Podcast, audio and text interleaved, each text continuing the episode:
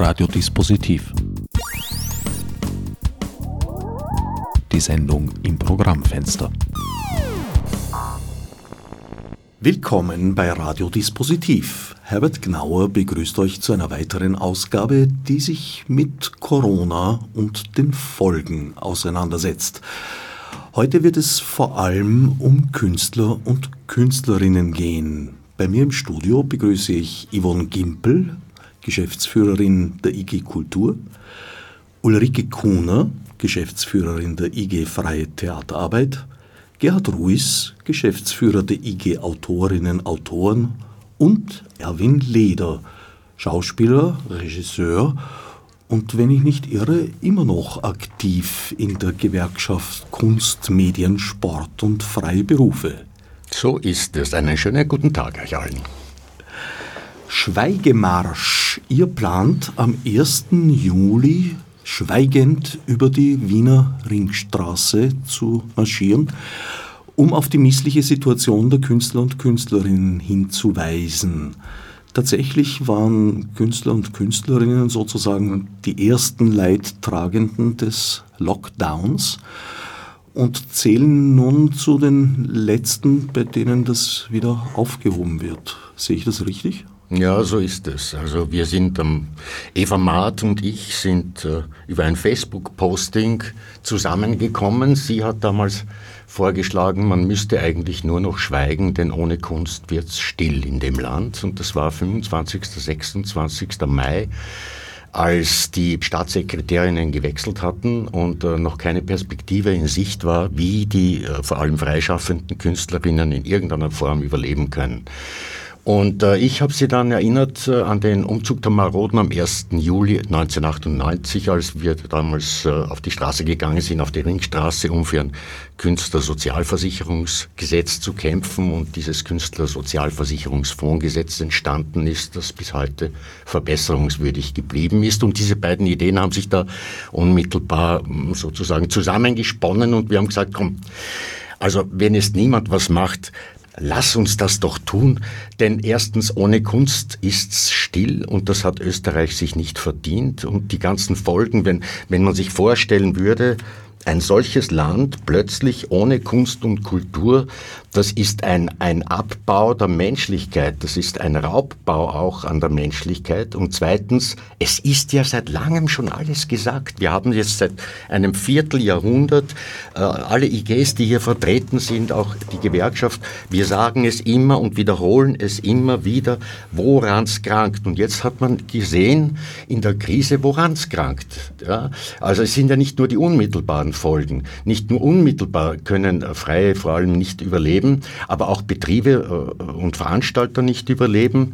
Und es gibt keinen Fonds, der in irgendeiner Form Ersatz leistet, sondern die Herkunft dieser ganzen Sache liegt ja in einer, sagen wir mal, Minderbewirtschaftung der Vergangenheit. Es konnten ja keine Reserven gebildet werden. Auch in großen Filmfirmen äh, ist es ganz schrecklich zurzeit, weil die haben alle schon über Millionen Euro Schulden, weil sie ganz einfach diese Arbeitslosigkeit, die entstanden ist, nicht finanzieren können. Und der Staat kann es auch nicht. Es hat zum ersten Mal, glaube ich, in der Geschichte nach 45 eine Situation gegeben, die in dieser Radikalität äh, vorher nicht der Fall war, nämlich dass von einem auf den anderen Tag alles zu war. Von einem auf den anderen Tag alle Kunst- und Kultursparten davon betroffen waren.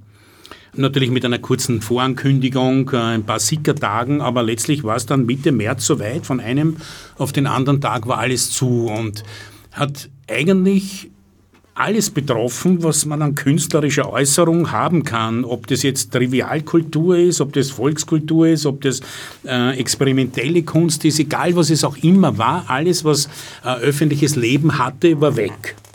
Und das, glaube ich, hat zunächst einmal äh, ja, zu einer Schockstarre geführt. Im Grunde genommen sozusagen war das eine Situation, die unvorstellbar war. Und äh, hat sich dann allmählich äh, in einen, wie soll ich sagen, in einen ungeliebten Dauerzustand verwandelt. Und wir haben dann darauf gewartet, da muss jetzt ja was passieren. Wir haben das ja auch lautstark gefordert. Da muss man doch sehen, äh, welches Elend das nach sich zieht, dass Leute plötzlich einfach nicht mehr arbeiten dürfen und auch keine Absicherung haben, was ja klassischerweise bei Kunst- und Kulturschaffenden der Fall ist, nämlich, dass es keine Arbeitslosenversicherung gibt, außer ich bin angestellt. Aber wenn ich freie, freie, freie Kunst und Kultur mache, habe ich das nicht. Dass ich aus einer extremen Situation heraus jetzt mehr oder weniger in eine noch viel extremere Situation komme, ins Nichts und die einzigen verlässlichen Unterstützungsmaßnahmen sind, ob ich äh, privat unterstützt werde, ob mir jemand erlaubt, Schulden zu machen, äh, ob ich noch Reserven wo habe. Äh, und das heißt, äh, also wir waren alle von der spontanen Verarmung bedroht. Arbeitslosenversicherung ist bei der Künstlersozialversicherung, die der Erwin gerade vorher erwähnt hat, nicht inkludiert? Nein, das ist nicht der Fall. Es gibt auch kein Krankengeld, gar nichts. Es ja. ist ja diese ist Künstlersozialversicherung keine echte Versicherung, sonst wäre sie ja eine Versicherung. Es ist, es ist ein Fondsgesetz.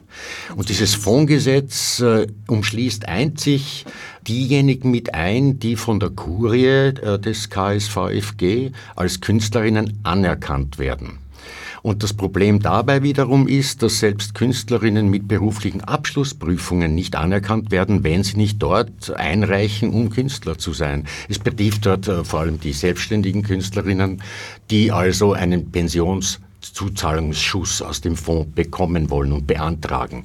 Aber es ist keine Versicherung, so dass man Kranken, Unfall, Arbeitslosen und pensionsversichert ist.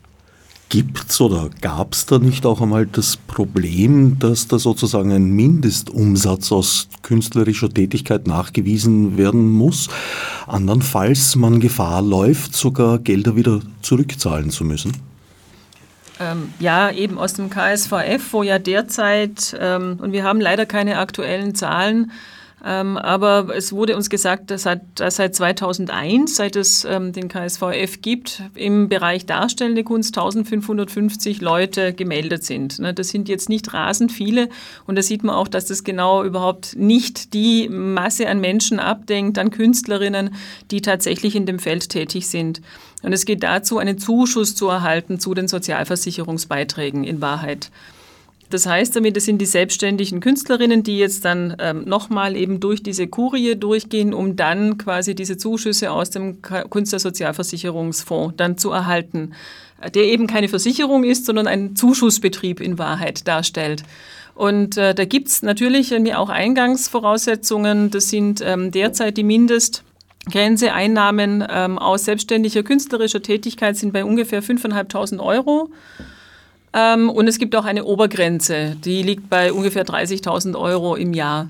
Das heißt, also man muss tatsächlich die Einnahmen aus künstlerischer Tätigkeit nachweisen. Es gibt natürlich die Möglichkeiten, das auch wiederum über drei Jahre zu strecken und so weiter. Das heißt, da gab es ständig auch Nachbesserungen und Adaptierungen, ähm, um äh, diese Kriterien quasi zu erfüllen als Künstlerin.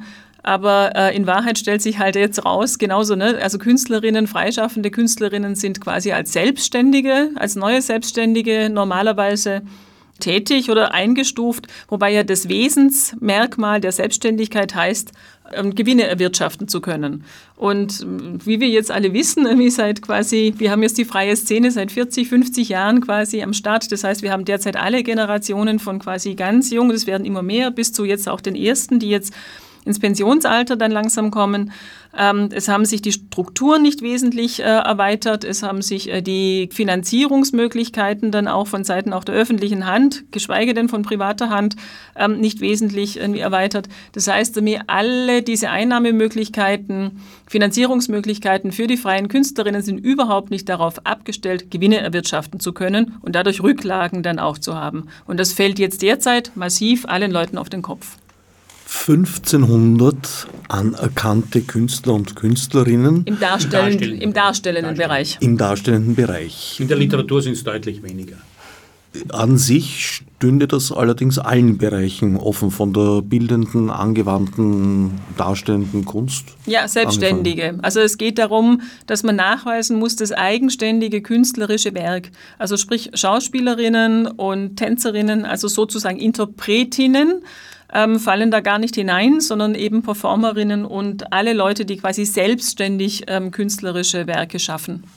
Man, man, muss zu diesem Fonds noch sagen, der hat einen so engen Kunstbegriff, mhm. dass er überhaupt nicht mehr zeitgemäß ist. Und damit kämpfen wir seit vielen, vielen Jahren, dass man dort offenbar keine Ahnung haben will, wer oder was äh, ein Künstler oder eine Künstlerin ist und, und was Künstler und Künstlerinnen machen. Und das ist schon äh, sozusagen das erste Problem. Das heißt, es ist mehr ein Ausschlussverfahren als ein Unterstützungsverfahren. Und mit dem kämpfen wir natürlich und das fällt uns tatsächlich jetzt zusätzlich noch auf den Kopf. Möchte noch was anmerken dazu, nämlich, dass es hier nicht rein um selbstständige Künstlerinnen geht. Es geht ja um atypische im Grunde, weil wir sind ja im Grunde alle angestellt oder eben nicht angestellt. Wenn ich heute auf einer Bühne arbeite, äh, dann bin ich angestellt im Gro. Das schreibt das Theaterarbeitsgesetz vor. Es gibt aber auch Bühnen, die über Werkverträge arbeiten. Gut, darauf will ich jetzt gar nicht eingehen. Aber ich kann ja auch selbstständig was machen. Wenn ich jetzt Karl Valentin aufführe oder irgendetwas, dann bin ich selbstständig tätig. Ich kann natürlich im Ansuchen. Dann muss ich aber, wie Ulrike richtig gesagt hat, ein Mindesteinkommen im Jahr von ca. 5.500 oder 6.000 Euro haben, dass ich überhaupt eine Unterstützung bekomme. Also es betrifft ja atypische, das heißt Selbstständige und Unselbstständige. Sämtliche Kombinationen im Laufe ja. des Jahres, die vollkommen unplanbar sind. Ich glaube, das ist etwas, was äh, sehr schön den Kreis auch wieder schließt zum Schweigemarsch weil es spielt ja nicht nur an auch auf dieses ohrenbetäubende Schweigen der Politik, das wir in den ersten Monaten der Corona-Krise hatten, sondern eigentlich auf das Schweigen der Politik zu den Lebens- und Arbeitsrealitäten schon seit eigentlich Jahrzehnten. Die Probleme sind ja alle nicht neu, nur durch die Krise jetzt wie ein Brennglas sehr, sehr sichtbar geworden, wie viele durch diese notgestrickten Hilfsmaßnahmen eigentlich nicht erfasst sind und jetzt wieder außen vor sind und nicht wissen, wie es weitergehen soll. Und das ist eigentlich genau die Intention, auch in die Zukunft zu blicken und zu sagen, die Lehren aus der Krise zu ziehen, die jetzt so offenkundig sind und auch hier wirklich strukturell mal anzusetzen und beim KSVF endlich mal sagen, weiten wir doch den Kreis der Bezugsberechtigten aus, haben ein realistisches Bild, was Kunst und Kultur heute, wie es sich darstellt und wie auch die unterschiedlichsten Aktivitäten sind, die sowohl Künstlerinnen als auch Kulturschaffende insgesamt alle treffen. Im Moment herrscht ja in der Politik, äh, in der Regierungspolitik der Eindruck, äh, als würden wir uns bereichern wollen an unserer schwierigen Lage bis desaströsen Lage. Das heißt, die sind dermaßen darauf konzentriert, zu begrenzen, dass wir ja nicht so viel Unterstützung kriegen. Und das zieht sich durch alle Fonds. Vielleicht bessert sich's jetzt, aber das war das Ergebnis der Zuschüsse der letzten Monate dass die Befürchtung bestand offenbar, jetzt kriegen die dann so viel Geld nach dem Motto, was sollen die denn damit machen? Ich kann ja sagen, wir haben Erhebungen gemacht alle, also in der Literatur weiß ich es relativ genau. Es haben wahnsinnig viele Leute wahnsinnig viel Geld verloren. Es hat zunächst geheißen, das wird kompensiert. Einnahmenausfälle werden kompensiert. Herausgestellt hat sich dann bei allen Fonds, dass in einem Fall hat es dann geheißen, naja, es gibt Zuschüsse zu den Lebenshaltungskosten. Im anderen Fonds gibt es eine Pauschale und sonst gar nichts, weil nie eine Stufe 2 zustande gekommen ist. Und ich bin, bin gespannt, was jetzt passiert äh, mit, mit den 1000 äh, Euro pro Monat für sechs Monate, äh, die, die in der neuen selbstständigen Versicherung für Künstlerinnen und Künstler sind. Das ist aber, wollte ich nur sagen, nur die eine Seite. Das ist wirklich nur die eine Seite. Wir haben eine zweite, dritte, vierte, fünfte Seite und die zweite Seite ist, was geschieht mit unseren Einrichtungen da ist überhaupt noch nichts, glaube ich, was, wo man sich anhalten kann. Da ist noch gar nichts. Und das sozusagen verschärft die Situation eminent.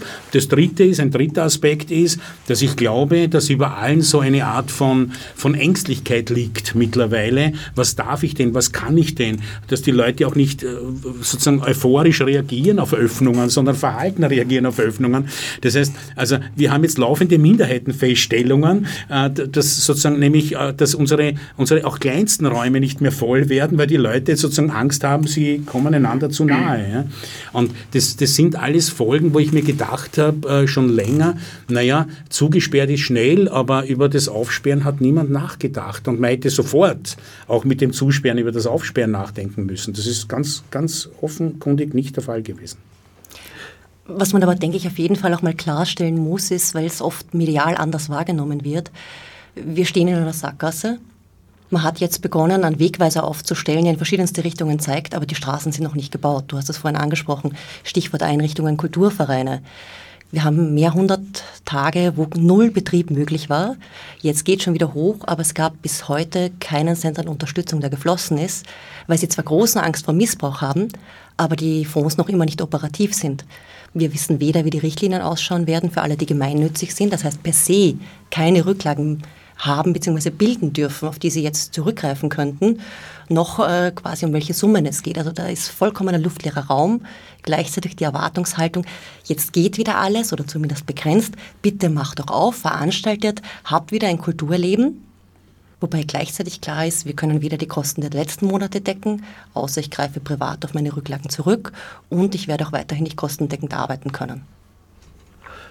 Die IG Kultur versteht sich ja als Interessensvertretung aller Kunstrichtungen und Genres. Also müsstest du eigentlich einen ganz guten Überblick haben über die einzelnen Sparten. Gibt es da große Unterschiede in dieser speziellen Krisenproblematik und ihren Folgen? Ich glaube, das muss man ein bisschen klarstellen, dass die IG Kultur in erster Linie die freien Kulturinitiativen vertritt.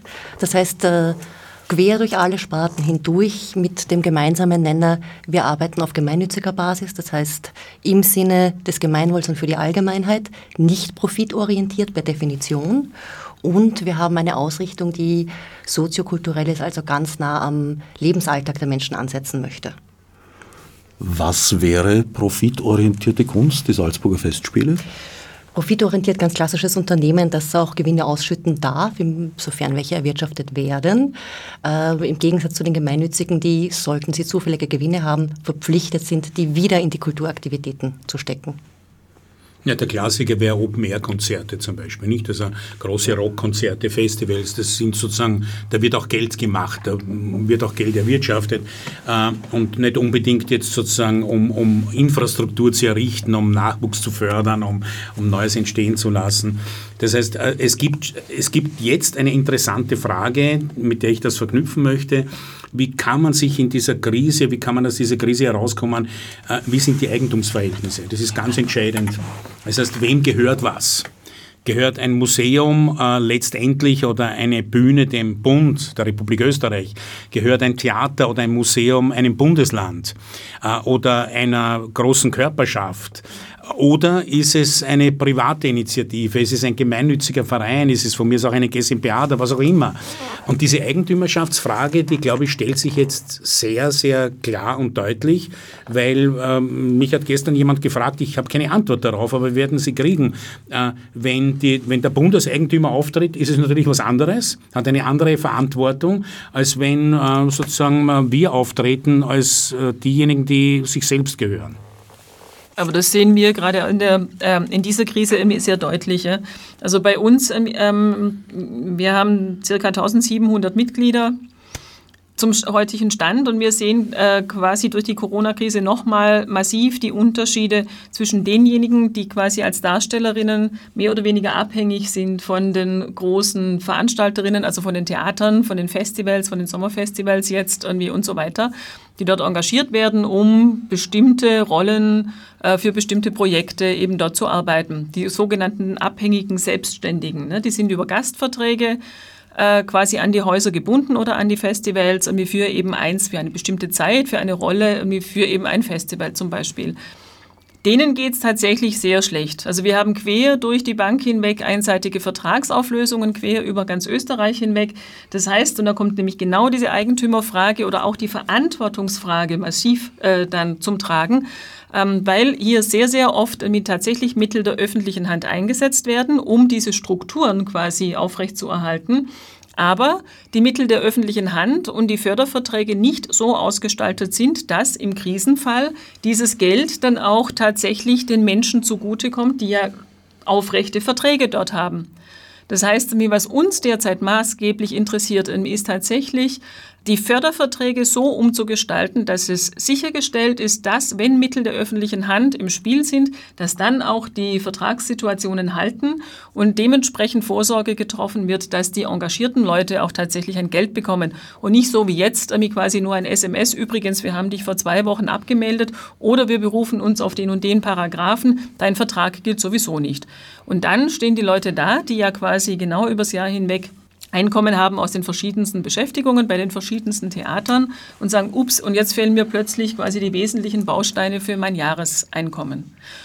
Und ähm, dem, dem ergänzend ist es tatsächlich wahnsinnig interessant, dass die sogenannte freie, freie Szene, sprich wie die Künstlerinnen, die sich selber in ihren eigenen Vereinen organisiert haben, die sie brauchen, um Fördergelder äh, annehmen zu dürfen, ähm, die sich sehr oft so organisiert haben, auch über neuartige Produktionsmodelle und Kommunikationsmodelle in den letzten Jahrzehnten, dass dort eigentlich quasi kaum Not herrscht. Die sind so solidarisch untereinander, dass sie quasi das Geld, das sie aufstellen, um ihre Produktion, auch wenn die jetzt derzeit nicht wie geplant realisiert werden kann, sie diese Produktion umstellen, alternative Verwirklichungskonzepte fordern, ähm, realisieren und dann auch tatsächlich alle Beteiligten quasi gleichermaßen auszahlen. Du bist hauptberuflich bei der IG Freie Theaterarbeit natürlich mit der Problematik von Bühnenschaffenden konfrontiert. Aber darüber hinaus bist du auch Vorstandsmitglied beim Kulturrat Österreich. Müsstest also auch einen Überblick eigentlich über andere Kunstformen und Sparten haben. Gibt es da große Unterschiede, also zum Beispiel zwischen Musik, äh, performativen Künsten, darstellenden Künsten und bildender Kunst? Ähm, gibt insofern Unterschiede gerade zur bildenden Kunst, nachdem es da quasi keine Anstellungen gibt, irgendwie, sondern die quasi selbstständig selbstständig sind und auf einen anderen Markt, also quasi die tatsächlich einen Markt haben, weil die Produkte quasi machen, die auch verkauft werden können. Aber auch dort ist ähm, der ganz große Tenor, so wie wir das auch in dem Symposium, wir haben ja letzten April auf Initiative der Kulturstadträtin in Wien ein großes Symposium zum Thema Fair Pay, soziale Gerechtigkeit gerechte Bezahlung ähm, ver veranstaltet. Und da kam gerade aus der bildenden Kunst massiv heraus, dass auch die quasi für die gesamte Arbeit, die sie leisten, bezahlt werden möchten. Also sprich, da geht es jetzt um Ausstellungshonorare ähm, und nicht nur quasi um den Verkauf der einzelnen Bilder. Also wie quasi ihre Arbeit, die sie draußen präsentieren in der Gesellschaft, ähm, wie diese Arbeit denn auch bezahlt wird. Und ähm, im Filmbereich haben wir es ähnlich wie im darstellenden Bereich, ne? kurzfristige Beschäftigungen, ähm, mal Anstellungen, mal Werkverträge, obwohl die Werkverträge und die freien Dienstverträge eigentlich alle nicht halten. Das kommt gerade auch massiv raus, dass die ganze Vertragskonstruktion eigentlich für den Hugo ist. Entschuldigung, sozusagen. Rudi Fussis Hund macht ja. Nichts. Und die Musiker, äh, mit die, denen geht es quasi fast mit am schlechtesten, weil die auch sehr, sehr viele von denen tatsächlich irgendwie ähm, von einem Auftritt zum anderen leben und sehr oft ganz ohne Verträge, ganz ohne Absprachen, sondern äh, quasi irgendwie, hey, es gibt morgen ein Konzertspiel mit, du kriegst je nachdem 50 Euro also zwischen 50 und 300 Euro ist bei denen so ungefähr ähm, das Proben- oder Auftrittsentgelt und das fällt auch komplett weg. Aber die haben nicht bei Vertragsgrundlagen, auf die sie sich quasi berufen können. Also wer von Auftritten lebt, ja, ist im Moment wirklich ganz schlimm dran, ähm, weil sozusagen die in der Musik, in der Literatur übrigens auch Haupteinnahmensquellen sind. Das heißt, ich habe ein neues Buch, kann aber nicht auf Lesereise gehen. Ich habe keine Leseeinladungen, ich kann nicht bei Festivals auftreten, ich habe keine Buchmessen. Das heißt, den Leuten brechen zum Teil ganze Jahreseinkommen weg und bei der Musik ist die Existenzgrundlage weg. Ich kann nicht spielen. Also es gibt niemanden, der mich engagiert und es geht ja um die vielen, vielen kleinen Auftritte, die sind alle weggebrochen und äh, das ist halt natürlich äh, durch wen auch immer zum Teil auch überhaupt nicht gesehen worden bis jetzt, weil die Popkultur, egal was auch immer, auch der Jazz oder es gibt ja ganz viele nicht geförderte Bereiche. Wir reden ja immer noch vom geförderten Bereich, aber der, der, der, der größte Teil ähm, der, der Kunst und Kultur ist ja nicht gefördert. Das wird ja gerne übersehen, sondern das ist, das, da, da erwirtschaften die Leute selbst Geld oder es gibt die Quersubventionierung in der künstlerischen Existenz, gerade in der Musik ist das obligat. Ja, Musiker und Musikerinnen haben doch oft ein kommerzielles Standbein, um sich damit äh, die, die künstlerische Arbeit leisten zu können. Übrigens in der Literatur mittlerweile auch. Da gibt es also auch kommerzielle Standbeine, um sich dann die ambitionierte Literatur leisten zu können. Und wenn das wegbricht, naja, dann sozusagen bricht eigentlich äh, die einzige Einkommensquelle Quelle weg, die man verlässlich gehabt hat. Ja, das gibt es natürlich auch im darstellenden Bereich. Nicht? Ich denke an meine Kolleginnen und Kollegen, die äh, jetzt äh, Commerz-Movies machen oder Serie machen, damit sie halt dann im freien Theaterbereich was machen können, wofür sie nicht oder wenig bezahlt werden. Ja. Mhm. Und das fällt natürlich erst alles weg, auch, äh, auch das Filmen, das Drehen fällt weg. Beziehungsweise bei den großen Gruppen ist es halt derzeit auch massiv, irgendwie, weil die ja also die, die vor allem international tätig sind, ne, im Tanz- und Performance-Bereich. Und wir sind wir ja Österreich, also sind ja die Produktionen aus Österreich durchaus seit vielen Jahr, Jahren international gefragt. Wir haben ja tolle Aushängeschilder. Letztes Berliner Theatertreffen wurde aus der freien Szene Österreichs quasi äh, mitbespielt. Ne? Da war kein Burgtheater eingeladen und ähm, keine anderen großen Institutionen, sondern die freie Szene, die Produktionen der freien Szene. Und die arbeiten so, dass sie quasi ähm, zum einen Teil eine Förderung haben von der lokalen Gebietskörperschaft, eine Förderung ähm, vom Bund dann noch anschließend dann vielleicht Koproduktionsbeiträge aus den einzelnen Häusern in Österreich für eben ein, ein spezifisches Werk und aber auch internationale Koproduktionsbeiträge. Und derzeit fallen Ihnen diese Koproduktionsbeiträge mit, die Sie aber brauchen, weil die ja quasi Gelder sind, um das Stück überhaupt realisieren zu können. Ja, das ist ja quasi Vorschuss sozusagen. Ähm, und da wird es jetzt ganz schwierig. Das heißt, Sie können Ihre Vereine quasi halbwegs vielleicht erhalten, aber sie können die Produktionen nicht realisieren, zu denen sie sich eigentlich verpflichtet haben. Und sie haben auch keine Produktionen, mit denen sie jetzt dann nach der Krise quasi wieder international gastieren können und auftreten können. Ja, die Aufträge fallen einfach auch jetzt ja. weg, weil die Leute Angst haben, überhaupt was zu vergeben und irgendwelche Vertragssituationen herzustellen, die sie dann nicht einhalten können, womöglich. Ne? Und dann möchte ich nochmal kurz auf diese ganze Corona-Sache zurückkommen und auch auf die Ursache dessen, warum wir den Schweigemarsch initiiert haben weil es eben so ist, dass ich persönlich und wir alle persönlich sehr viele einzelne Künstlerinnen kennen, die sich das einfache Leben einfach nicht leisten können. Die können nicht einmal die Miete zahlen, bitte seit März. Das, das bedarf einen Aufschrei, aber Schweigemarsch deswegen, weil wir eigentlich alle mundtot gemacht worden sind, nicht? Und, und weil es eben auch still wird rundherum. Es wird auch still werden, weil wahnsinnig viele wegbrechen werden, nämlich genau die Ohnmächtigsten, die aber zugleich wahrscheinlich sehr kreative Menschen sind möchte hier keine Superlativ verwenden. Wir werden aber nicht schweigen, wir werden nur schweigend gehen. Ja? Wir werden nur schweigend wir gehen. Schweigend gehen. Am Heldenplatz wird dann aber es ist ja eh eine, eine künstlerische Ja, natürlich, aber weil es ja eh Maskenpflicht Sache. geben muss, dann naja. ist es ja eh klar, dass sie sagen, wir dürfen ja gar nicht sprechen. Ja? Wir können ja nicht verstanden werden, weil wir die Masken tragen müssen, außer wir nehmen sie ab kurz und, und sprechen frei von der Leber weg.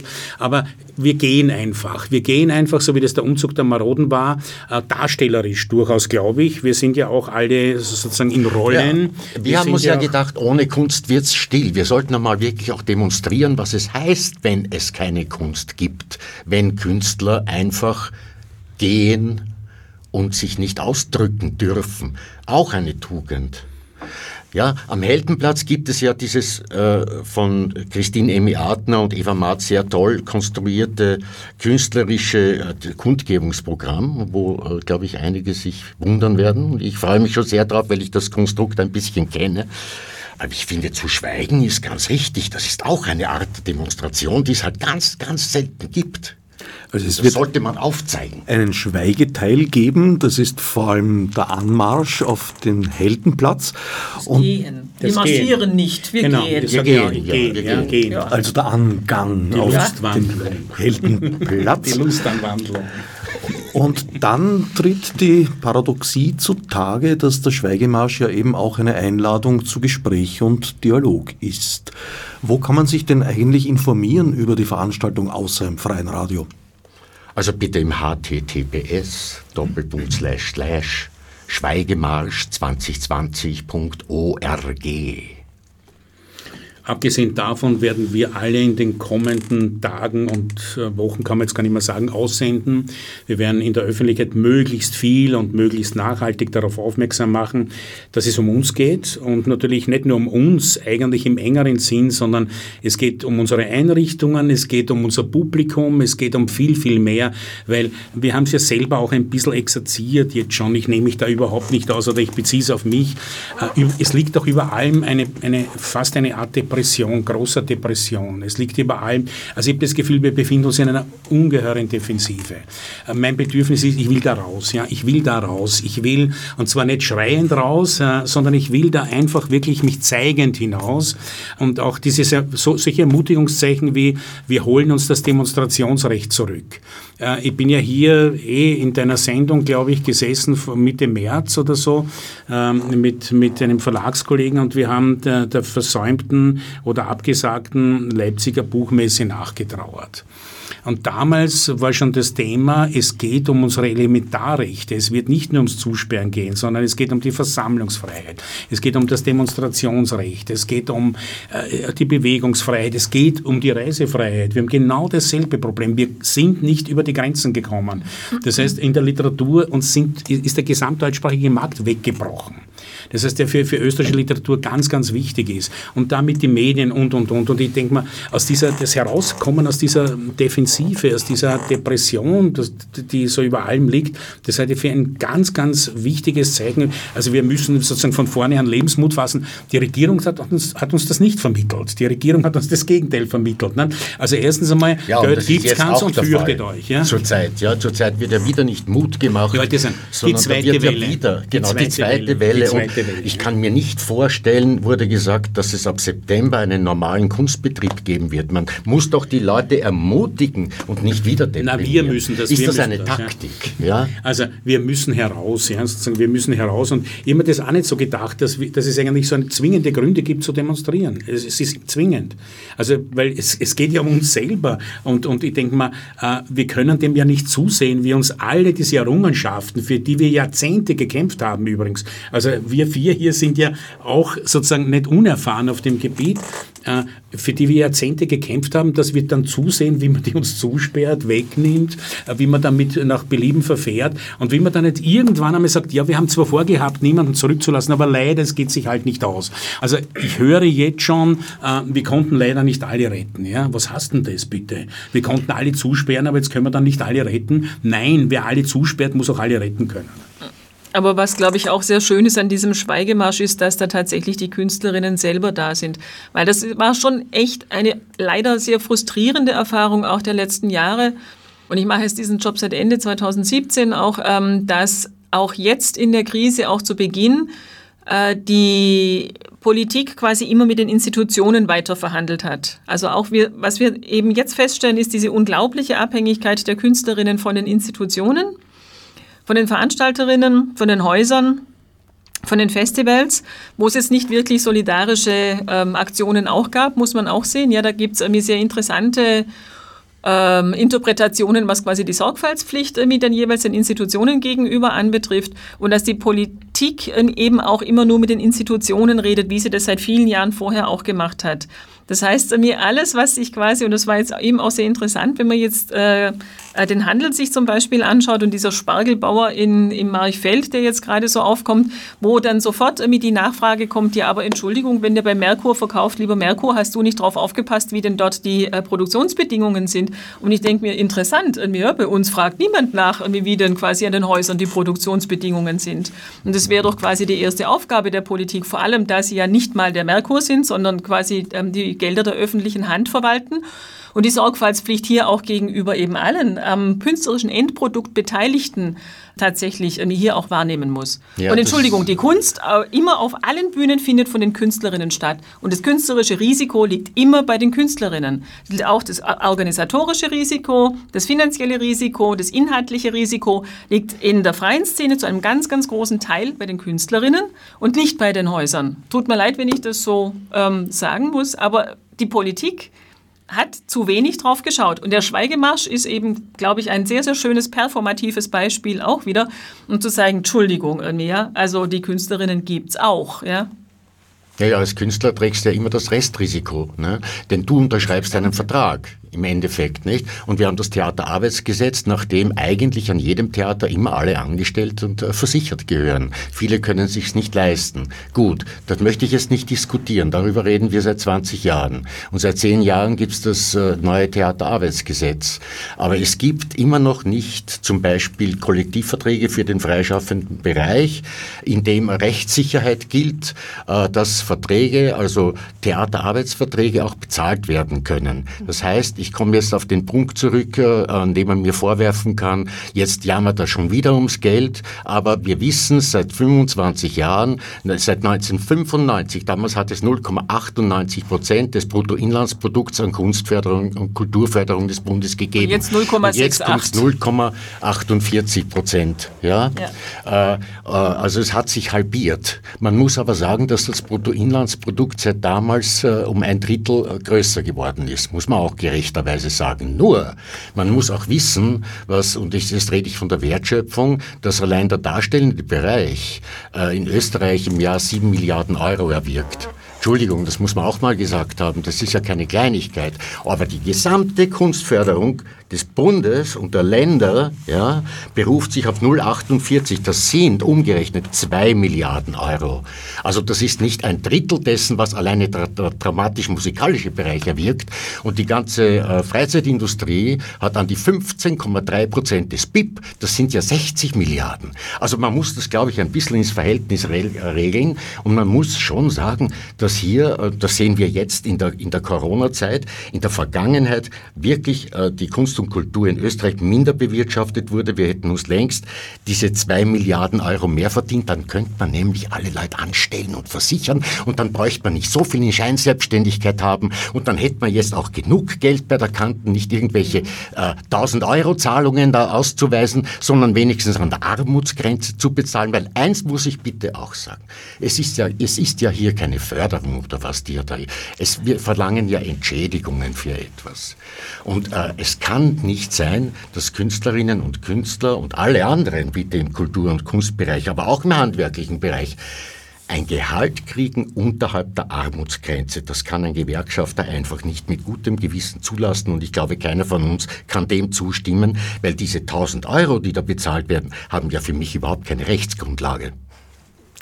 Ich bin jetzt ein, ein bisschen gespielt, muss ich zugeben, erstaunt, dass es Werkverträge im Theaterbereich noch gibt, weil ich kann mich erinnern, dass vor etwa 40 Jahren beschlossen wurde, das ist äh, unglaubwürdig, weil ein wesentliches Merkmal des Werkvertrages ist ja das Vertretungsrecht und es gibt nur sehr wenige Theater, die sich gefallen lassen würden, wenn ein Schauspieler oder eine Schauspielerin sagt, tut mir leid, morgen kommt meine Freundin, weil da habe ich was Besseres vor und nicht weisungsgebunden.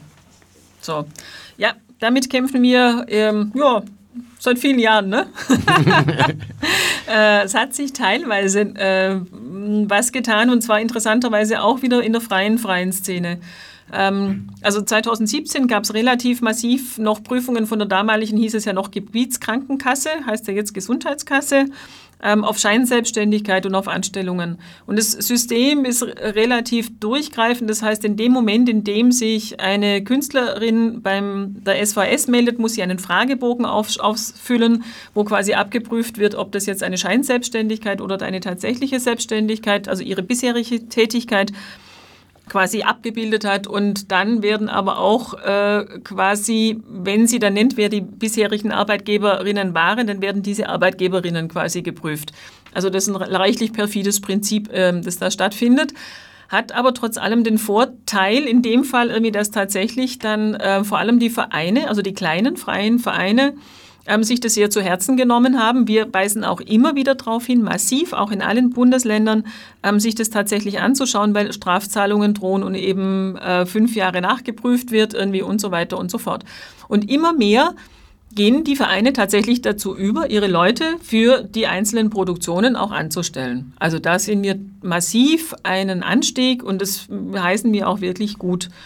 Und es gibt dazu auch eben seit 1991 jetzt über die IG Freie Theater verwaltet einen Zuschusstopf, der heißt IG Netz, den das Bundeskanzleramt, damals noch Bundesministerium für Unterricht, Kunst und Kultur oder so ähnlich, ähm, ins, ins, Leben gerufen hat und aus dem heraus Zuschüsse zu den Sozialversicherungsbeiträgen bei Anstellungen von Künstlerinnen für kleine Theater, Vereine, Gruppen äh, äh, darum angesucht werden kann. Und bis 2017 war es eben sehr lustig zu beobachten, dass quasi der Topf ausgereicht hat und seit 2017 reicht er nimmer aus, massiv nicht, ja. Und wir haben es jetzt immerhin geschafft, dass jetzt sechs Bundesländer auch in diesen Topf mit einzahlen. Das heißt, wir haben ein bisschen mehr Geld und sehen aber jetzt schon dass die Berechnungsgrundlagen von 2018, obwohl die quasi sehr optimistisch gedacht waren, äh, zu wenig sind, sodass wir jetzt schon irgendwie quasi nicht mehr mit dem Geld auskommen und einen höheren Bedarf haben. Das heißt, die Leute stellen an, die Leute werden angestellt von den Vereinen, weil die Haftungen natürlich auch bei den einzelnen Obleuten äh, liegt. Und das ist ein, eigentlich ein Prozess, der sehr zu begrüßen ist. Aber natürlich gibt es nach wie vor eben leider, irgendwie sind Werkverträge in der Szene da. Auch weil äh, die Grundsubventionen, die Basissubventionierungen für die künstlerischen Gruppen äh, einfach nicht hoch genug ist. Wobei äh, manche Kunstsparten oder sagen wir mal die Kunstschaffenden mancher Kunstsparten über Werkverträge ja schon ganz froh wären, zum Beispiel die bildenden Künstler, denke ich mir. Ähm, äh, glaube ich nicht, ja. Glaube ich nicht. Glaube ich nicht, dass die froh sind. Ich glaube, die wären froh über Abgeltungen. Ja, die wären froh über Abgeltungen, äh, weil die Werkverträge, es, außer, es geht um Auftragswerke, nicht? Also es geht um, aber, aber wann gibt es schon die Auftragswerke? Wir kennen das in der Literatur auch. Wann kommen die schon? Ähm, das hieße ja, sich vertraglich zur Abnahme zu verpflichten oder ähnliche Dinge oder zu Abstandszahlungen. Das passiert ja in den traditionell freien Bereichen gar nicht. Das sind die Literatur, das ist die bildende Kunst und Komposition. Alles andere im ausübenden Bereich oder so ist von der Grundtendenz her mal äh, angestellt und äh, mit Ausreißern, nämlich durch die ganzen Entwicklungen, äh, dass man die Leute in die neue Selbstständigkeit geschickt hat. Das ist übrigens die gegenläufige Bewegung, nicht? Dass in den letzten Jahren ganz viele Leute in die neue Selbstständigkeit geschickt ja. worden sind und jetzt auch neue selbstständige Berufe ausüben. Aber die Werkverträge sozusagen, die waren, sind klassischerweise nach meiner Erfahrung dort zum Einsatz gekommen, wo man halt anstelle Leute anzustellen, halt lieber einen Werkvertrag gegeben hat, weil man es halt ein bisschen unverbindlicher hat. Ne? Und weil das halt sozusagen das Ziel ist, das Werk in der Literatur. und weil die Arbeitgeber auch, die Versicherung nicht zahlen genau. müssen. Ne? Und ich glaube halt auch, die, die, in der bildenden Kunst ist es ganz ähnlich wie in der Literatur. Entweder man kriegt einen Auftrag, äh, ein, es ist ein Auftragswerk, dann ja, aber das ist sozusagen auch am Theater für Autoren und Autorinnen ganz selten der Fall und eigentlich nur bei den Stars. Was verstärken, glaube ich, in Zukunft, und das ist ganz unabhängig davon, von welchem Bereich wir jetzt reden, dass wir eigentlich fast nirgends so etwas wie soziale Mindeststandards haben. Und das zieht sich in aller Konsequenz eben jetzt in der Krise besonders durch. Aber es ist vorhin schon angesprochen worden, die öffentliche Hand hätte die Verantwortung, auch wirklich darauf zu schauen, wenn etwas mit öffentlichen Mitteln realisiert wird, wie sind die Bedingungen. Und die sind ja de facto egal. Wir haben weitgehend keine Kollektivverträge, wir haben keine Mindesthonorare. Du kannst so niedrig, lächerlich bis zu gar nichts in deine Projekte hineinschreiben, einfach um noch irgendwie ein Projekt realisieren zu können, aber dass du dann quasi Bruttostundensätze von sieben Euro und weniger hast und ich habe das selber schon bei Jury-Sitzungen gesehen, müsste eigentlich alle Alarmglocken schrillen lassen. In der Praxis verzichtet man darauf, weil man sagt, na, dadurch können wir zumindest mehr ein bisschen was geben. Entsprechend schauen dann auch die Lebensrealitäten aus und entsprechend nimmt auch diese Selbstausbeutung immer mehr Überhand und wird als selbstverständlich erwartet. Jetzt muss man auch sagen, dahinter steckt ein kulturpolitischer Geist der letzten Jahrzehnte, äh, den ich beobachte. Der ist auf der einen Seite Sparkurse, äh, also das heißt, ihr müsst sparen. Wir alle müssen sparen. Auch ihr müsst sparen. Und das Zweite ist, ihr müsst Geld erwirtschaften. Das heißt, also man hat die Leute in die Ökonomisierung getrieben, die Einrichtungen, und zugleich in die Sparzwänge. Und die, die haben das sozusagen die ganze Skala hinauf und hinunter gespielt. Und jetzt sind wir am Ende dieser Entwicklung äh, in, in der größten Krise gelandet und haben nichts. Ja? Also wir haben nichts. Und die Frage, die sich auch jetzt stellt beim Schweigemarsch für mich, ist eine, eine also die eine ist, äh, wie, wie, wie kommen die Leute da jetzt durch, ja, überhaupt die nächsten paar Monate. Aber die andere ist, wie geht es danach weiter? Das ist für mich die viel wichtigere Frage. Das darf sich so nicht mehr wiederholen. Also wir brauchen soziale Standards, wir brauchen steuerliche Standards, wir brauchen berufliche Standards, wir brauchen ein anderes Verhältnis zu den Fördergeberinnen und Fördergebern. Und zwar ein verrechtlichtes, äh, ein selbstverständliches. Es muss einmal wegkommen von diesen ganzen Termini, die uns da plagen, wie Förderung. Also es, es müssen ja auch die erfahrensten Leute auf dem Gebiet noch immer gefördert werden. Nein, die, die sind schon gefördert worden, die müssen finanziert werden mit ihren Projekten. Also man, man muss auch endlich einmal mit anderen Termini arbeiten und vor allem mit einem, einem anderen Selbstverständnis und worauf wir schon seit vielen Jahren drängen, man braucht mit uns partnerschaftliche Beziehungen. Ich möchte mich nicht bedanken müssen bei irgendjemandem für eine Subvention, das sind öffentliche Gelder. Ich leiste meinen Job. Das heißt also, man kann mit uns reden und arbeiten und verhandeln. Und wir wissen genau, was wir tun und ich hoffe, die Politik weiß auch, was sie tut. Und wenn wir bei, wenn beide Seiten wissen, was sie tun, na, dann müsste es doch möglich sein, dass man zu Vertraglichkeit kommt und dass man zu Finanzierungsmodellen kommt und übrigens auch zur Längerfristigkeit von Budgets und auch zu Teuerungsabgeltungen und, und, und. Wir haben eine ganze lange Liste, die man nur erfüllen bräuchte, dann ging es schon. Also interessant ist ja tatsächlich festzustellen, dass seit 2013, also apropos Zahlen, Daten, Fakten, die ja leider in diesem ganzen Bereich irgendwie ähm, nicht erschöpfend und äh, groß auskunftsfreudig quasi zur Verfügung stehen. Aber was wir wissen, ist unter anderem, dass seit 2013 sich die Anzahl der Projektanträge sowohl in Wien als auch in Berlin verdoppelt haben. Das ist darauf zurückzuführen natürlich auch mit, dass sich die Ausbildungssituationen massiv international ausgebaut haben, dass es irgendwie tolle neue Ausbildungsmöglichkeiten gibt, die eben auch die neuen performativen und theoretischen Bereiche abdecken ähm, und so weiter und so fort. Alles sehr, sehr begrüßenswert und es sieht, zeigt aber nur, wie wichtig und wie massiv irgendwie quasi der Wunsch nach künstlerischem Arbeiten auch ist. Und da muss jetzt aber auch quasi strukturell tatsächlich nachgezogen werden. Und das kam eben nicht. Also nicht in dem Ausmaß. Wir haben jetzt allerdings bei der Stadt Wien, muss ich auch dazu sagen, einen Aufwachs äh, der Fördermittel ähm, im Projektbereich, bei den Vierjahresförderungen, bei den Ein- und Zweijahresförderungen. Also auch die Institutionen, die Klein- und Mittelbühnen haben irgendwie die aller, allermeisten ähm, was davon bekommen, ähm, mit dem Auftrag, dies auch für die Künstlerinnen direkt einzusetzen. Und was jetzt auch noch gibt, wir haben eben die Honoraruntergrenzen Empfehlung nach Berliner Vorbild jetzt irgendwie für ähm, die Projektförderungen, die jetzt am 15. Februar eingereicht wurden und wo das Ergebnis jetzt morgen oder spätestens am Montag veröffentlicht wird. Das heißt, es gibt schon Schritte auch in die richtige Richtung. Es ist jetzt noch kein Heilmittel, ja, und es ist jetzt noch nicht quasi fertig damit, weil eine Honoraruntergrenze, die auch aber von Künstlerinnenseite festgelegt wurde, muss ich auch dazu sagen. Das heißt, da wurden auch tatsächlich Künstlerinnen haben in einem zweijährigen Prozess, auch ähm, also in Kooperation mit der Wiener Perspektive, ähm, miteinander verhandelt, was sie quasi als Mindeststandard pro Tag empfinden, was fair ist und was gerecht ist für sie. Als Untergrenze. Und ähm, das wurde eben jetzt angewandt und nach den Kriterien sind jetzt auch die Projekteinreichungen und die Budgetierungen erfolgt. Und das heißt, wir haben hier schon einen Schritt in die richtige Richtung. Jetzt hoffen wir natürlich sehr, nachdem die Förderwirklichkeit ja in Österreich so ist, dass zuerst die lokale Gebietskörperschaft fördert und dann der Bund quasi in einem zweiten Schritt nachfördert, dass irgendwie auch jetzt der Bund hier mit quasi mehr Budget quasi dem Ganzen begegnet und auch dadurch tatsächlich mehr Geld in die Projekte, auch in die Jahres- und Mehrjahresförderungen kommen und dann eben hier größere soziale Absicherung dann auch ähm, gewährleistet werden kann. Ja, das müsste der Bund machen. Äh, wenn er das Kulturbudget erhöhen würde, dann könnte es auch tun. Und da bin ich ganz auf Ulrikes Seite. Was das, äh, was das Modell Fair Pay angeht, das kann aber nun nicht alles sein, denn das betrifft ja nun wirklich die, vor allem die selbstständigen Künstlerinnen. Und dagegen ist auch nichts zu sagen. Ich denke natürlich an diejenigen, für die wir immer noch keine Mindestgagen haben. Und äh, die befinden sich vor allem auch in den Bereichen, für die es keine Kollektivverträge gibt. So. Und da muss man aber auch hergehen und sagen, dass äh, Kollektivverträge nicht unter einer gewissen Gage sozusagen verhandelt werden dürfen. Das ist die Armutsschwelle. Also das, das geht nämlich gar nicht. Und es muss, weil wir ja alle eigentlich mehr arbeiten als acht Stunden am Tag, das wissen wir auch alle. Ne? Unsere Arbeitszeit, die geht gut bis zwölf Stunden durchschnittlich. Man müsste auch die Arbeitszeiten einrichten, ein, äh, einrechnen, die wir sozusagen als Zusatzleistung äh, äh vollbringen. Das sind die Arbeitszeiten, die wir zu Hause und woanders tun, nicht nur am Theater. Und da, dann sähe die ganze Sache schon ganz anders aus.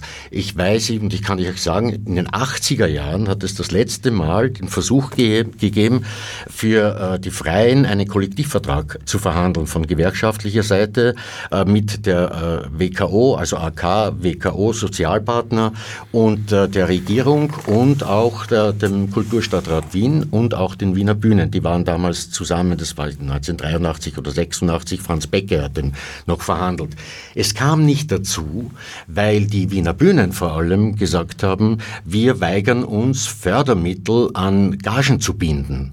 Aber ich muss euch sagen, es ist bis heute unsere Ansicht, also ich spreche wieder für die Gewerkschaft, dass Fördermittel auch an arbeitsrechtliche Bedingungen gebunden werden müssen. Und das muss, da muss hier äh, Kunst neu gedacht werden.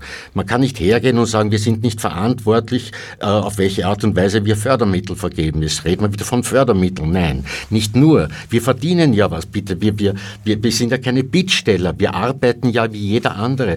Und, und die Menschen brauchen uns. Die Menschen brauchen den Ausdruck der Kunst in jeder, in jedem Genre. Ja, also wir brauchen also Rechtssicherheit, wir brauchen äh, äh, ordentliche Gagen und wir brauchen diese Bedingung, dass ein Teil der Fördermittel auf jeden Fall gebunden sein muss. Und dazu braucht man Kohle. Und wenn die nicht da ist, ich verstehe es ja eh, warum sie den, den, den KV nicht unterschreiben können, weil sie keine Kohle äh, locker machen wollen. Ganz einfach, so ist es.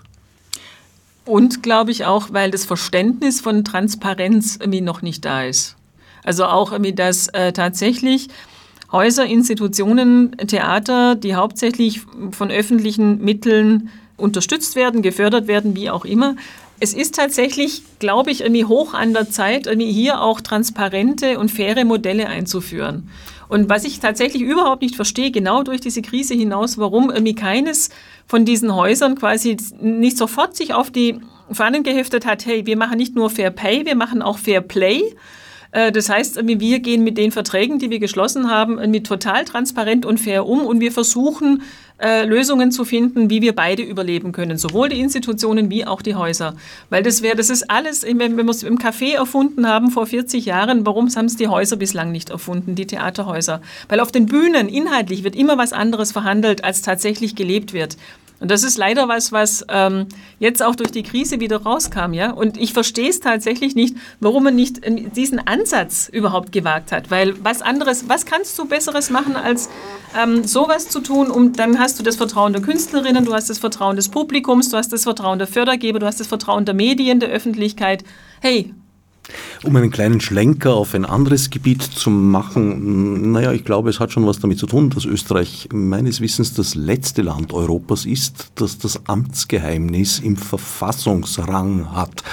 Es gab schon einige Regierungen, die ein Transparenzgesetz machen wollten. Es war sogar schon mal eins abstimmungsreif im Nationalrat, aber dann hat es die damalige Regierung hinweggefegt und der Entwurf hat den Wechsel der Legislaturperiode nicht überlebt und wurde aber auch kein weiteres Mal eingebracht. Man darf mit Spannung erwarten, ob das diesmal, wo ja wieder mal alle dafür sind, einen anderen Verlauf nimmt. Wäre Entscheidend ist die Praxis. Entscheidend ist die Praxis. Entscheidend ist selbstverständlich die Praxis, aber ich meine, das geht jetzt dann auf wirklich äh, Sachen runter, wie dass niederösterreichische Bürgermeister zum Beispiel die Antwort verweigert haben auf die einfache Frage, nach welchen Kriterien den Zweitwohnsitzbesitzer und Besitzerinnen in ihrer Gemeinde wählen dürfen oder auch nicht. Ja. Genau, die Praxis. Die, die Praxis. Praxis. Eine andere Praxis, äh, man könnte jetzt sagen, na ja, die Autoren, Autorinnen, gut, die haben da jetzt ein Birkel fertig geschrieben und das kommt halt jetzt nicht gescheit raus, und könnte man ja in einem halben Jahr nachholen. Ähnliches ließe sich über die bildenden Künstler auch vermuten, aber indes, ich glaube, es ist nicht ganz so. Im Gegenteil, also es ist ein, wirklich zu einer Zäsur gekommen. Das hat Auswirkungen in jede Richtung. Das ist ja nicht nur so eine eindimensionale Arbeit, die wir leisten. Wir haben ja mit ungeheuer viel Dingen zu tun, mit Einrichtungen, mit, mit Netzwerken. In der Literatur ist es ein bisschen anders als in der Bildendkunst, aber bei uns geht es dann um Vertriebe, es geht um Verlage, es geht um Veranstalter, es geht um Buchhandlungen. Also eigentlich geht es um die gesamte Buchwirtschaft. Und es geht um eine, eine gesamte Kunst- und Kultursparte, auch in der Bildendkunst. Also da geht es halt um Galerien, dann geht es um, um um große Ausstellungen. Es geht auch um die zusammengebrochene Kommunikation. Und wir haben es eh gesagt, um die Vorsicht. Wie kann ich denn überhaupt planen? Äh, ich habe das Gefühl zum Beispiel, dass die Planungen der jetzigen Frankfurter Buchmesse so in eine Richtung gehen, dass das eigentlich nur Schiffbruch erleiden kann, weil es gar nicht entschlossen genug angegangen werden kann. Und da kann man schon irgendwas simulieren, aber es wird dann keine Frankfurter Buchmesse sein. Äh, ich, ich glaube aber sowieso, wir haben, wir haben ein, ein, ein ganz ein, ein, generelles Problem, das die gesamte Gesellschaft betrifft dass in den letzten Jahren der öffentliche Sektor diskreditiert worden ist. Auch das öffentliche Interesse insgesamt. Und wir bewegen uns aber in diesem öffentlichen, also wir, die Kunst und Kultur, bewegen uns in diesem öffentlichen Sektor, genauso wie von mir ist die Pädagogen und Pädagoginnen, also alle diese öffentlichen Dienstleistungen oder auch das Gesundheitswesen. Also der gesamte öffentliche Sektor ist diskreditiert worden, als zu teuer, als zu was weiß ich, keine Ahnung, überbordend, da hauen sie das Geld beim Fenster hinaus. Und wenn diese Lehre überhaupt gezogen werden soll, ist, das ist aber, dass man die braucht. Also genau wenn es kritisch wird, braucht man die. Genau die sind der Motor, die sind der Impuls, die sind die Sicherheit, die Versorgung.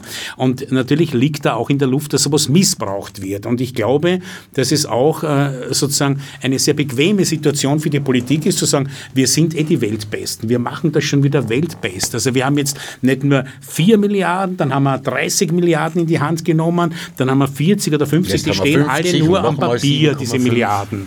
Es wird aber dazu kommen, dass, dass die Wahl Wahrheitsbeweise dafür angetreten werden müssen. Und, und wie gesagt, ich glaube halt, dass es auch die Chance gibt, die Chance sehe ich wirklich, dass es sowas wie ein neues gesellschaftliches Bewusstsein gibt, das entsteht. Da geht es um was. Da geht es um ungeheuer viel. Nämlich vielleicht sogar um alles. Deshalb am 1. Juli 2020 ab 15 Uhr teilnehmen am Schweigemarsch. Ihr habt zwei Treffpunkte und zwei Gruppen praktisch. Weshalb das denn? Also wir waren am Ring und haben uns das angesehen und da sind wir draufgekommen, dass es eigentlich auch ein schönes Zeichen ist, nicht nur zu schweigen aus den genannten Gründen, sondern dieses Zeichen einfach die Stadt zu umfassen, weil Kunst und Kultur etwas ist, was im Grunde die Bevölkerung, was die Menschen umfasst und die Menschen umfassen auch unser, unsere Branchen, unser ganzes Genre, es wächst alles ineinander zusammen. Also die Stadt von links und rechts einzugreisen und dann diesen Platz zu besuchen. Äh, es waren damals auf dieser Facebook-Gruppe, ich bin nicht ein Facebook-Gruppenmensch, überhaupt nicht, aber es war faszinierend nach einer Woche, als Eva Maat diese Gruppe gegründet hatte, dass da fast zweieinhalbtausend Leute sich gemeldet haben. Und das hat uns dann eigentlich bewogen, dabei zu bleiben und zu denken, also wenn das so weitergeht, äh, müssen wir die Gruppe privat schalten, weil, wir, weil es wird einfach unüberschaubar und äh, äh, wie viele Tausende werden da kommen. Wir haben ja damals gesagt, und das ist auch ein Prinzip des Schweigemarsches, dass es eben nicht ein Marsch oder ein Gang ist der Künstlerinnen allein, sondern aller Kulturschaffenden, auch branchenübergreifend, aller Supporterinnen und aller Betriebe und aller Veranstalter. Äh, wir sind eigentlich alle eins, weil einer braucht den anderen und ohne die anderen geht's auch nicht. Und ohne uns alles ist es, ist es still, wie die Demonstration auch letzte Woche von den Veranstaltern gesagt hat. Also es gibt sich ja die Hand und da können wir nicht absehen, wie viele oder wie wenige wir sind. Insgesamt sind wir in Österreich angeblich 140 bis 180.000 Menschen. Also also okay, wenn es nur 5% sind von denen, dann ist das schon gigantomanisch und das können wir uns nur wünschen. Aber das wird es vielleicht gar nicht werden. Aber, aber, es ist wurscht im Endeffekt. Aber es geht auch gar nicht darum, eine, eine Massendemonstration zu veranstalten, sondern es geht darum, dass wir in eigener Sache uns hinstellen und sagen, wir haben Rechte oder wir haben keine Rechte, wir fordern Rechte und wir machen uns sichtbar. Und ich glaube, man kann dann erst in Verhandlungen eintreten, wenn man sich sozial sichtbar gemacht gemacht hat, und zwar äh, persönlich genauso wie in Papierform. Also deshalb, deshalb, haben wir uns abgestimmt mit den IGs, in dem Fall IG Kultur, IG Freie Theaterarbeit, natürlich auch anderen IGs, äh, mit dir, lieber Gerhard, ähm, äh, über unseren Forderungskatalog. Und ich bitte euch, ihr lieben Zuhörerinnen und Zuhörer, mal da reinzuschauen auf https äh, schweigemarsch2020.org. Da findet ihr diesen Forderungskatalog, der im Wesentlichen drei Kapitel umfasst. Das erste ist die Soforthilfe, das zweite ist, woher kommt diese Krise? Und da gibt es eine Zusammenfassung von Forderungen, die wir schon längst hätten umsetzen müssen. Und zum Schluss natürlich die Generalforderung, man muss sich an den Verhandlungstisch setzen und vernünftig miteinander reden, dass es ein, ein Kunst- und Kulturministerium im Endeffekt vielleicht wieder geben kann. Und man braucht einfach mehr Geld. Und die über allem stehende Forderung, kommet zuhauf. Kommet zuhauf. Ich glaube, jeder kann die Forderung nachvollziehen, die eigentlich so nah dran ist, dass man die Möglichkeit hat und wirklich das Recht, wenn man arbeitet, von der Arbeit auch tatsächlich leben zu können. Und das ist etwas, was nicht nur den Kunst- und Kulturbereich betrifft, wo wir wissen, es ist heute nicht möglich, sondern viel, viel weitere gesellschaftliche Bereiche genauso unter prekären Bedingungen leben und arbeiten müssen und eigentlich man genau diese Ziele für alle umsetzen möchte. Von der Sozialversicherung bis ja. zu allen. Es betrifft ja wahnsinnig viele Gewerke und, und, und Branchen, die alle viel zu wenig bezahlt bekommen dafür, dass sie arbeiten nämlich solidarisch handeln und solidarisch gehen. Der Plan ist also, die Wiener City zu umarmen, ausgehend um 15 Uhr von zwei Punkten, nämlich dem Schottenring und der Wiener Urania, sich dem Heldenplatz zu nähern. Ich danke Yvonne Gimpel, Ulrike Kuhner, Gerhard Ruiz und Erwin Leder für den Besuch und allen anderen fürs Zuhören. Atsnef Margot Nesi. Fichte subsidiar